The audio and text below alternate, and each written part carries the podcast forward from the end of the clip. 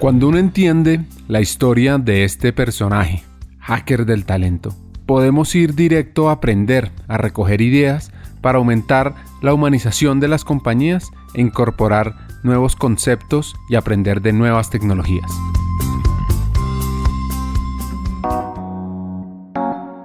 En el lado A, escuchamos la historia de vida de Ana Fernanda Mayhuasca. Entendimos los retos y nos dejó muchos hacks. Y en este lado B, vamos a conversar sobre algo diferente. Y vamos a tener una mirada distinta sobre la equidad de género, con unos mensajes poderosos para las mujeres, pero más que nada para nosotros los hombres.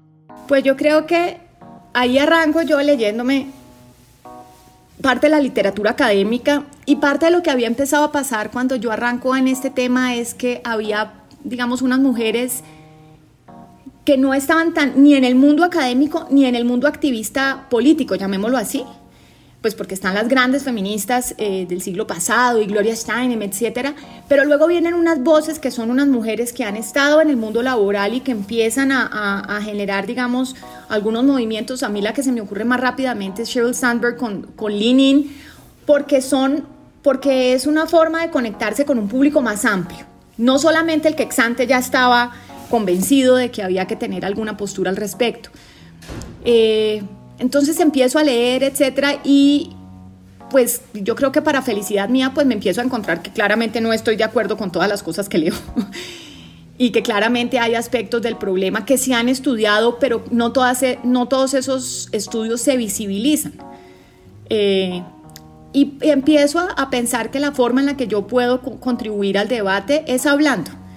Eh, yo no, mi rol de política pública pues era ser miembro de la Junta Directiva del Banco de la República, mi capacidad de controlar o, trabajar en contra de la violencia de género en Colombia era muy baja desde esos zapatos, eh, pero sí podía contribuir a generar conciencia. Eh, los públicos probablemente que me iban a escuchar iban a ser casi que por definición más mujeres educadas que estaban participando en el mercado laboral y de ahí fui construyendo un pensamiento en el que cada vez mi preocupación más grande es que le estoy hablando al público que no es. Así que cuando me dijo esto, pues mi primera reacción fue, no entiendo. Y la segunda reacción a eso fue, claro. Ah, tiene todo el sentido lo que nos comienza a contar a continuación. Y el, porque el público que sí es, son señores. Es decir, el problema de inequidad de género ha sido trabajado sistemáticamente desde el punto de vista de las mujeres. Eh, y creo que en ese proceso, pues primero no hemos sido conscientes, y esta es de nuevo mi opinión y puede ser tan, tan acertada o equivocada como cualquier otra cosa que pienso, yo cada vez estoy más convencida que los, el bulto, llamémoslo así, los costos de la inequidad de género que cargan los hombres han sido subestimados profundamente. No me parece valioso pensar si los hombres pagan más costos que las mujeres, porque no veo cuál es el, punto en eso, pero sí en recalcar que la eh, inequidad de género es una cosa tremendamente costosa para la población masculina. Y entonces, como digo yo, de, una forma que suena muy sexista, es hasta esto vamos a tener que hacérselo nosotras hasta dar la lucha por, una, por un fenómeno que los afecta profundamente y del cual son muy inconscientes porque parte de esos rasgos de la masculinidad que los dañan tanto son invisibles. Son invisibles porque están tan sumergidos en lo que se les ha dicho que esa masculinidad les comanda. Y en esa medida me parece a mí que el trabajo se tiene que hacer mucho más de la mano y encuentro que en la forma en la que discutimos las cosas, pues hay problemas. En, eh, eh, los hombres la, idea de que me ayuden en la lucha, que ellos sean advocates, entre comillas, como se, dicen, eh, como se dice en inglés, del, del trabajo de equidad de género, es de nuevo la misma falacia de cuando me ayudan a lavar los platos. A mí no me ayudan a lavar los platos. Lavan los platos porque comieron en platos como yo. No me ayudan con la niña porque es que él es el papá de la niña y no me ayudan en la lucha por la equidad de género porque tiene que ser una lucha en primera persona. Porque cuando miramos las estadísticas de violencia de género aparecen atrocidades espantosas en contra de las mujeres, pero refleja una enorme atrocidad respecto del victimario, es decir, no me pueden decir a mí que es que estos son hombres ni felices, ni completos, ni sanos. Eh, son personas que tienen que haber pasado por unos procesos de degradación muy profundos para llegar a esos equilibrios.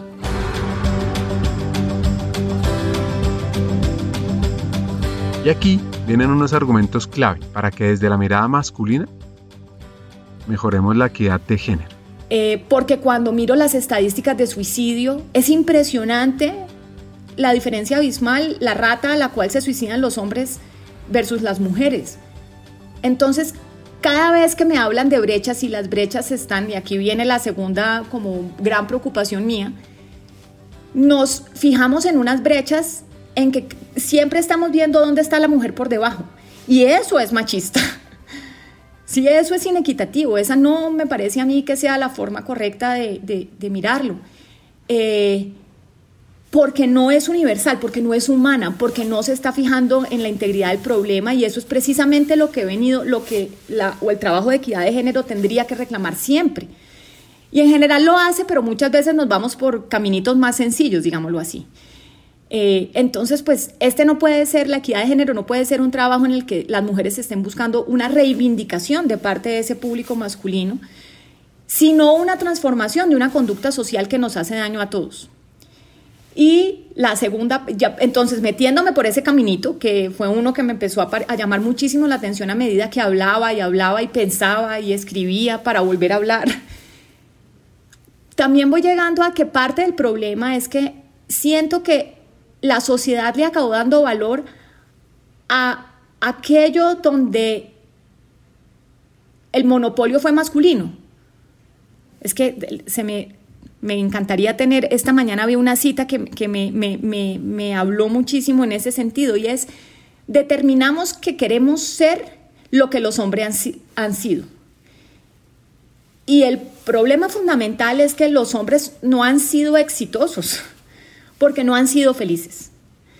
Eh, ese espacio laboral, hoy en día ya no tanto, pero pues precisamente por la transformación antes monopólicamente masculino o muy masculino en cualquier caso, fue construido con los pilares de todas esas ideas de la masculinidad, llamémosla estereotipada, yo no sé cómo mejor llamarla.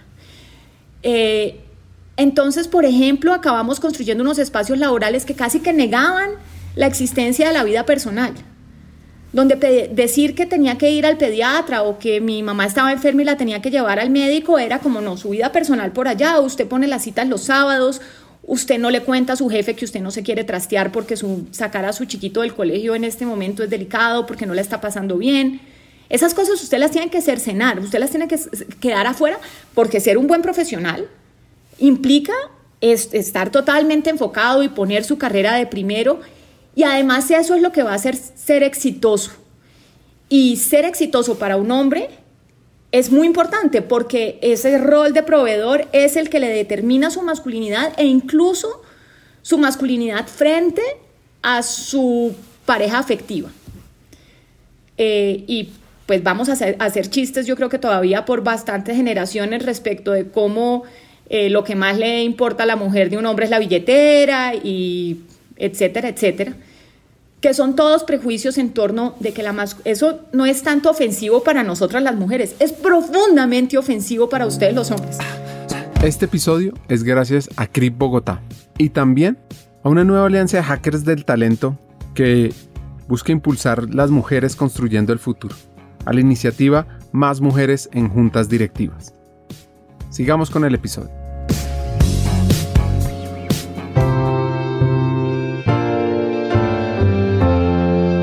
Ella hace parte de un movimiento llamado Women in Connection, donde participan varios espacios y hoy tiene un nuevo. Y yo trabajo particularmente en un comité que hemos llamado de em, Academia y Empoderamiento.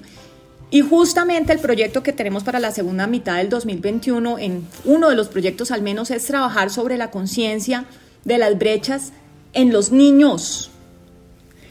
Eh, porque sí tengo cada vez más la preocupación de que los estamos dejando atrás teníamos que hacer, tumbar un poco el tablero, poner presente un montón de cosas espantosas que ocurren por la inequidad de género, un montón de cosas que las mujeres realmente cargan asimétricamente, Pero de nuevo, esto no, se esto no es un problema de ese género, es un problema de lo que los dos géneros o más, pues porque estamos en un mundo cada vez más eh, diverso, hemos venido sufriendo a lo largo de la evolución de la sociedad. Las sociedades evolucionan. Los equilibrios que teníamos antes eran legítimos porque antes la sociedad, los, los, seres humanos teníamos que sobrevivir, teníamos eh, necesidades más precarias que cumplir. Una vez las cumplimos, van evolucionando, se van sofisticando las cosas que, la, que las personas queremos. Y cada vez más es más importante ser libres y autodeterminantes de nuestras decisiones de vida. Esa no es una marcha que podamos hacer solas las mujeres.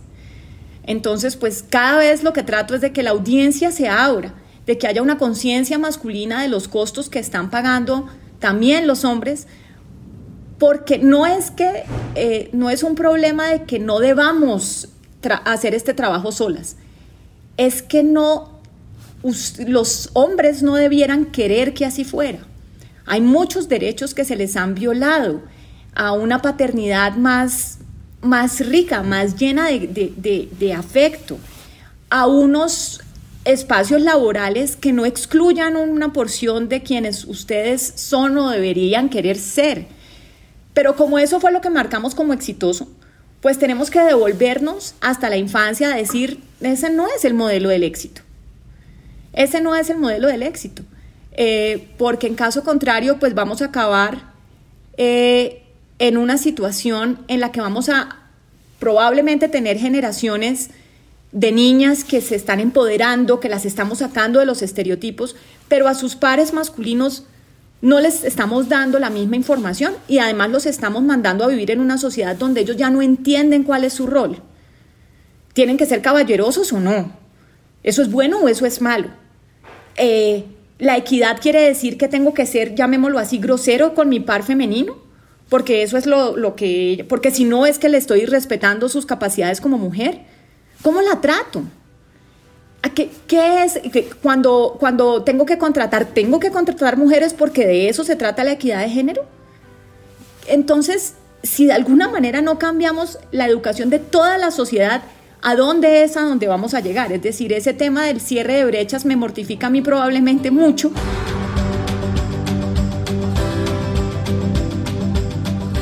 No quiero dejar pasar esto sin que reflexionemos.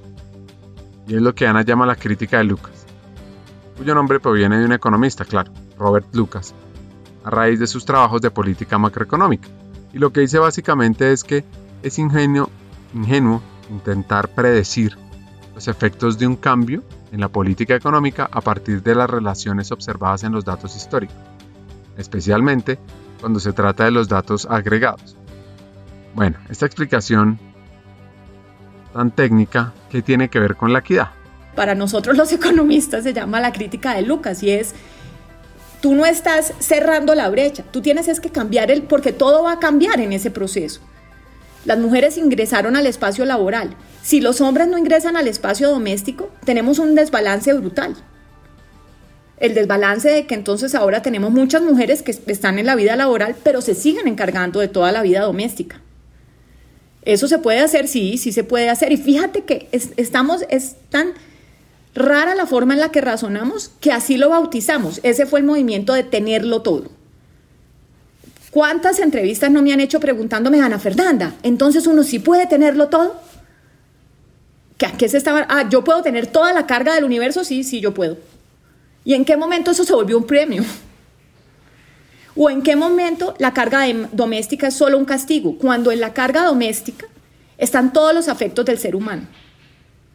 Cuidar a nuestros padres cuando están viejitos, a las personas que queremos cuando están enfermas, cuidar a nuestros niños, llevarlos al colegio, verlos disfrazados de árbol de Navidad, constatar por una vez más que no tienen ningún talento escénico.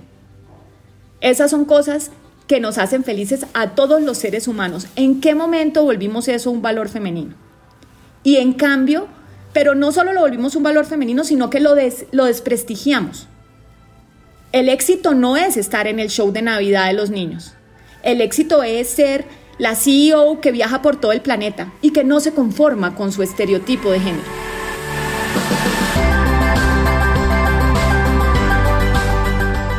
Hablemos sobre los inconscientes, aquellos que impactan nuestra vida y el balance entre hombres y mujeres.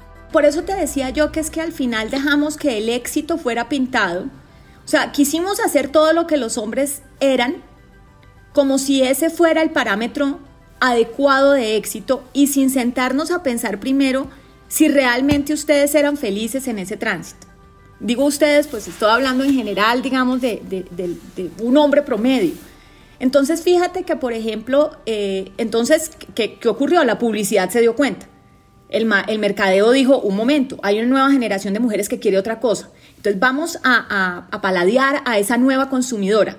Y entonces le vamos a hacer una propaganda de artículos deportivos donde vamos a poner una niñita vestida con un tutú y ella luego nos va a contar cómo en realidad las niñas quieren jugar fútbol y boxear y hacer un montón de cosas masculinas.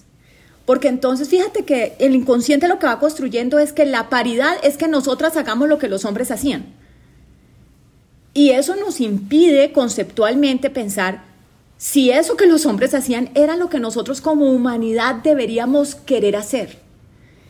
Eh, y no. no, no, no, no, no necesariamente. Entonces, parte del punto es que yo creo que tenemos que ir desarrollando un lenguaje distinto para cambiar los parámetros de éxito, a que no sean esa masculinidad que yo no creo que haya sido del todo exitosa y lo veo sistemáticamente en discusión con los hombres a los que quiero, es decir, porque pues yo creo que la forma de aprender en realidad tiene que venir primero de esas cosas que uno puede constatar eh, y me leo cada vez más la literatura y cada vez más me parece que, claro, tenemos que lugar equidad en el, en el trabajo, en el mercado laboral, obviamente las brechas salariales pues no tienen ninguna justificación, evidentemente tenemos un problema de violencia de género brutal que hay que arrancar de la faz de la tierra, porque es violencia humana. Es decir, no está peor la violencia de género que todos los asesinatos que ocurren en el día a día. Eh, no está mejor un pueblo porque no violen a sus mujeres y mataron a todos sus hombres. Entonces, de alguna forma sí creo que, que por así sea eh, un esfuerzo lento, hay que ir cambiando el lenguaje mismo de lo que buscamos cuando hablamos de equidad de género.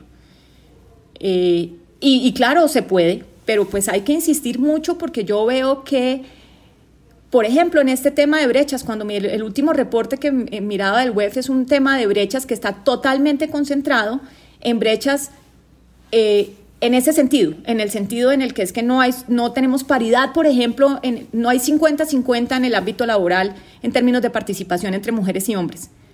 ¿Qué nos hace pensar que 50-50 es el éxito? ¿En qué momento pensamos que, claro, uno siempre tiene que medir para llegar, pero a veces por la forma en la que se tiene que simplificar los problemas para poder medirlos, se nos olvida cuáles son los goles de verdad. Hagamos una pausa. Hackers del Talento busca humanizar las compañías, compartir experiencias y mejorar la realidad laboral en Hispanoamérica. Necesitamos de una comunidad, porque solos imposible. Así que tu apoyo es fundamental. ¿Cómo? Compartiendo nuestros episodios por WhatsApp, por las redes sociales, suscribiéndote a nuestras plataformas y comentando. Ya hay varios que se han montado en esta comunidad. Gracias a Crip Bogotá por tu apoyo y cerramos esta pausa. Continuemos con el episodio.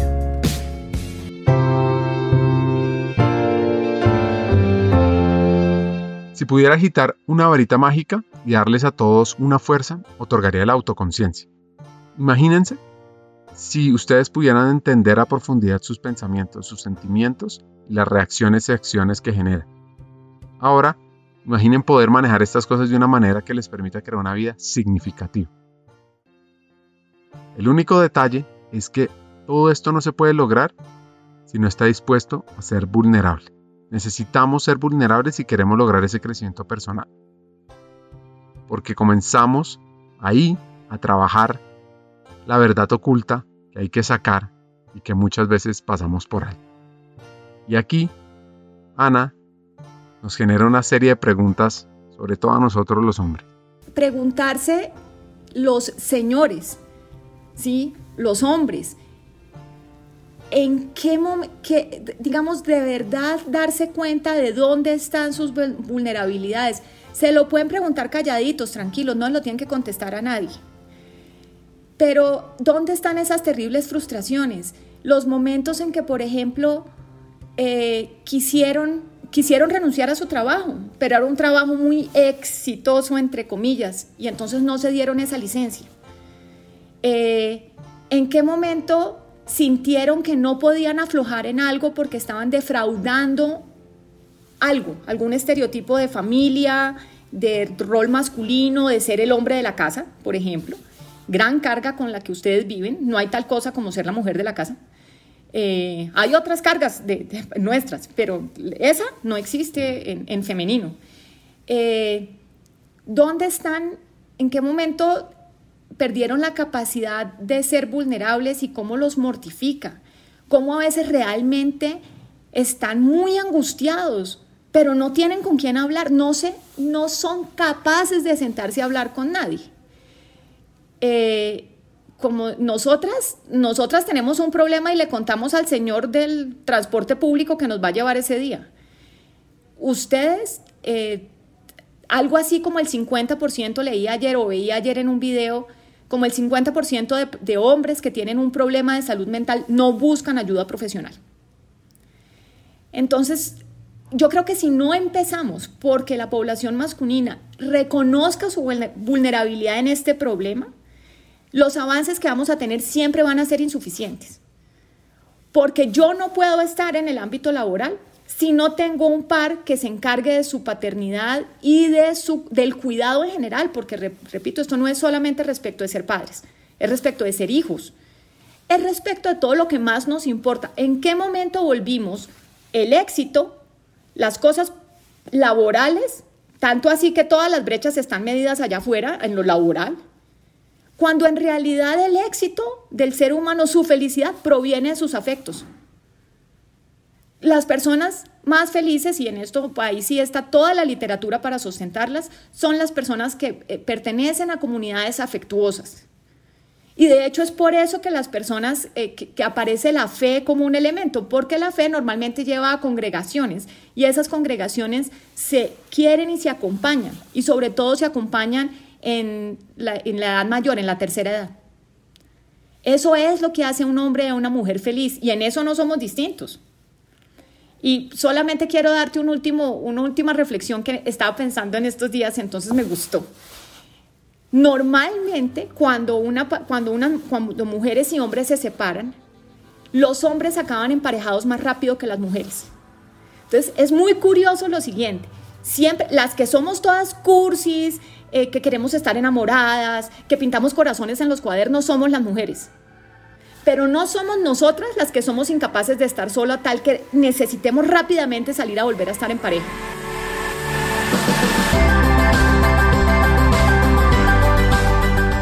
Ahora, poniéndonos un poco románticos, hablemos de música y canciones amorosas. La otra cosa que siempre he reflexionado es quién canta las canciones de amor y las de despecho. O sea, si uno oye una canción de un señor, uno dice, pues esto entonces, ¿cómo es esto que nosotras somos las necesitadas de afecto? Porque ese es el estereotipo, es no, ay, no, esta mujer no para de llamarme, ay, no, ahora sí es que ella tiene novio, pero yo no tengo novio. el chiste estereotipado es que las que dependemos afectivamente, profundamente, somos las mujeres. Pero las canciones de amor, las canciones de despecho, la gran mayoría de las canciones que son escritas por hombres son perdóname porque fui un idiota. ¿Y qué perdí? El amor que me hacía feliz. Y suena un cliché, pero digamos de dónde viene. Viene de unos hombres que no logran tramitar sus emociones para no ser unos idiotas. Entonces, de alguna manera pienso que, que, que esa falta de conciencia hay que irla trabajando y ese es el público que yo quisiera, entre otras cosas, porque a las niñas que tienen que empoderarse, tengo muchos colegas hablándoles duro para que, para que salgan adelante y bueno, yo hago mi trabajo propio con, con yo soy mamá de una gran feminista eh, y siento que esa tarea la hago, digamos, con, con, con juicio. El futuro está en las nuevas generaciones. Entonces, ¿Por qué preocuparse por los niños y las niñas en estos temas de equidad? Pero en la, tu siguiente preocupación es con quién, se, si, si ellas eh, eh, pues entran al mundo de, de, la heterosexualidad, ¿con quién se van a ennoviar? ¿Con quién se van a emparejar?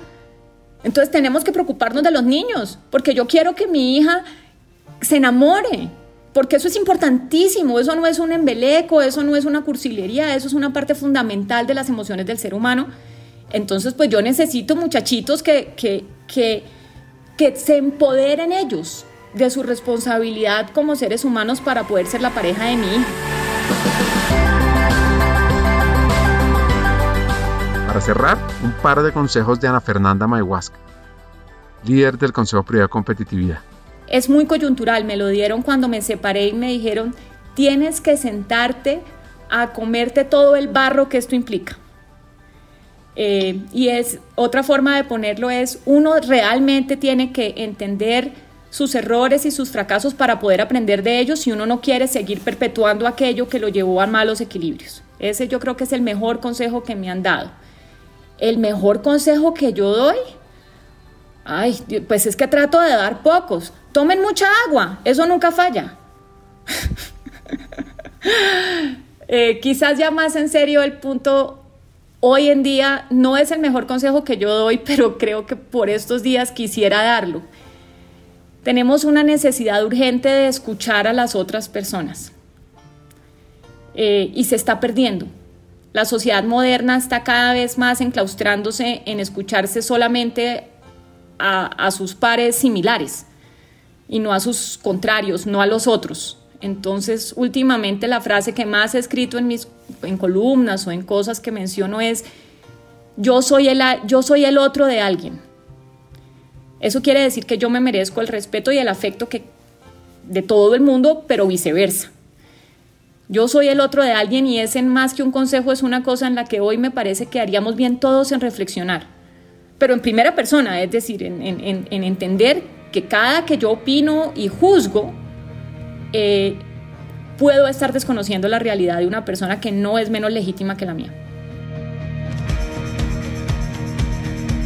El lado B es una reflexión sobre cómo debemos cambiar los mensajes para fomentar la equidad de género, la importancia de ser vulnerables, entender las implicaciones del machismo tanto en las mujeres como en los hombres y por último, definir y generar acciones sobre el rol que queremos jugar como padres para cambiar el futuro de nuestra sociedad. Hasta un siguiente episodio y sigamos hackeando el talento.